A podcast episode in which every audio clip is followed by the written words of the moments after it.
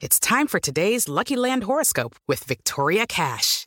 Life's gotten mundane, so shake up the daily routine and be adventurous with a trip to Lucky Land. You know what they say. Your chance to win starts with a spin.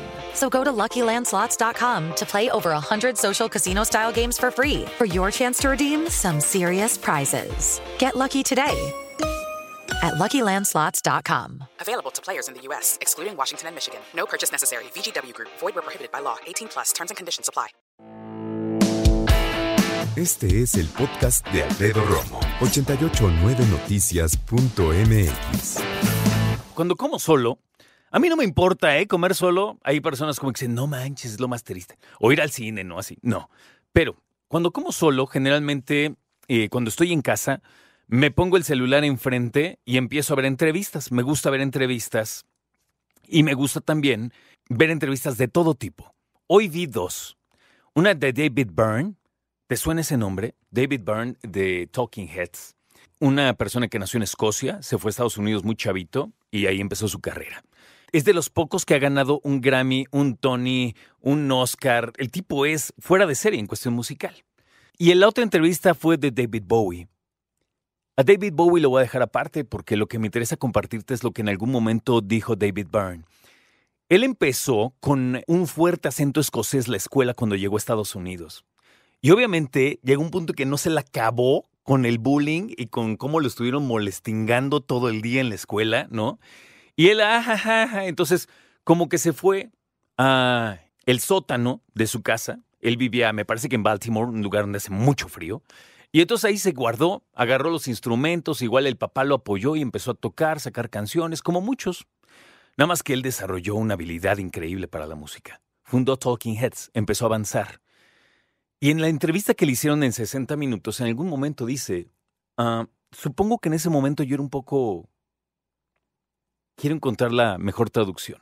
Como difícil de lidiar con. ¿Sabes? Era un tipo difícil, vamos a dejarlo así. Supongo que en ese tiempo era yo un poco difícil. Le preguntan y le dicen, oye, hay algunos integrantes de The Talking Heads que dicen que ni siquiera les avisaste que se acabó el grupo. Y él se queda pensando y dice, es probable, es probable yo no siempre tomé las mejores decisiones. Estoy parafraseando, pero me dejó pensando. Hablemos acerca de eso. Se hiciera una lista de mis errores. Escucha esta letra, ¿eh? De cafeta. Los errores, ¿qué onda? En tu vida, ¿eh? Fíjate, me voy a echar un billar acá de tres bandas. Café Tacuba nos presenta, esta, nos presenta esta canción que se llama Volver a empezar y habla más o menos de eso, de qué te arrepientes en la vida y cómo volverías a hacerlo si lo pudieras, ¿no?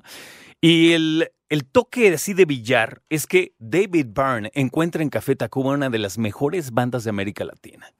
O sea, David Byrne llegó un momento en que empezó a dejar un lado, digamos, el rock pop que hacía y empezó a buscar música de otro lado. Empezó un sello de música internacional.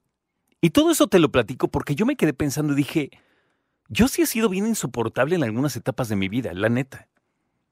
De hecho, te voy a decir abiertamente, mi esposa no me conoció en una de mis etapas más insoportables. Gracias a Dios me conoció como un hombre un poquito más civilizado. ¿no? Ahora, tengo exnovias que sí atravesaron esa parte. ¿no? Y que por ello ofrezco una disculpa, casi, casi. Pero también me tocó, cuando yo hacía radio universitaria, en algún punto me eligieron para encabezarla. Y cuando mi esposa habla con algunas personas de aquella etapa de la radio universitaria y le hacen comentarios muecas, caras, ¿no? De cómo yo era, pues mi esposa amablemente no lo entiende porque te digo, creo que me agarró un poquito más civilizado, pero yo creo que como David Byrne, en la vida yo también tuve un momento en que no sabía hacer buenas decisiones. Y en algún momento yo creo que tomé malas. Y en otro momento creo que también era un tipo, pues difícil. Me clavó muy cañón así este comentario de David Byrne porque dije, güey, yo también he sido un tipo difícil en la vida. A lo mejor tú eres un tipo más alivianado y más llevadero, ¿no? Hay gente que tiene la sangre muy, muy ligera y así. ¿Y sabes cómo te das cuenta? Porque a mí en algún momento de la vida tengo amigos que me han dicho la neta como a mi amigo Carlitos, a quien le mando un abrazo. Y me hago una vez en una reunión, mi amigo Carlitos me dijo, güey, yo pensé que eras bien sangrón, vamos a ponerlo así, ¿no? Me caías muy mal. Y yo así de, ok. Pero le agradezco mucho, ¿no? Porque pues, uno no se da cuenta de eso. ¿Quién te tira netas? Netas buena onda o por lo menos sensatas o por lo menos de una manera en que las puedas entender, razonar, ¿sabes? ¿En qué, pata, ¿En qué etapa de tu vida crees que fuiste un poquito difícil? Acabo de ir a echar una barbacoa con mi papá el domingo, el Día del Padre, y platicamos de ser padre. Y por los comentarios que me hizo, no necesito ser un genio y es mi papá, o sea, ¿no? Él me alimentó socialmente de muchas cosas. Y sé que no quiso decirlo, pero sé que él también piensa que en algún punto de vida fue un güey bien difícil. Qué cañón hablar de esto. Escucha a Alfredo Romo donde quieras. Cuando quieras. El podcast de Alfredo Romo en 889noticias.mx.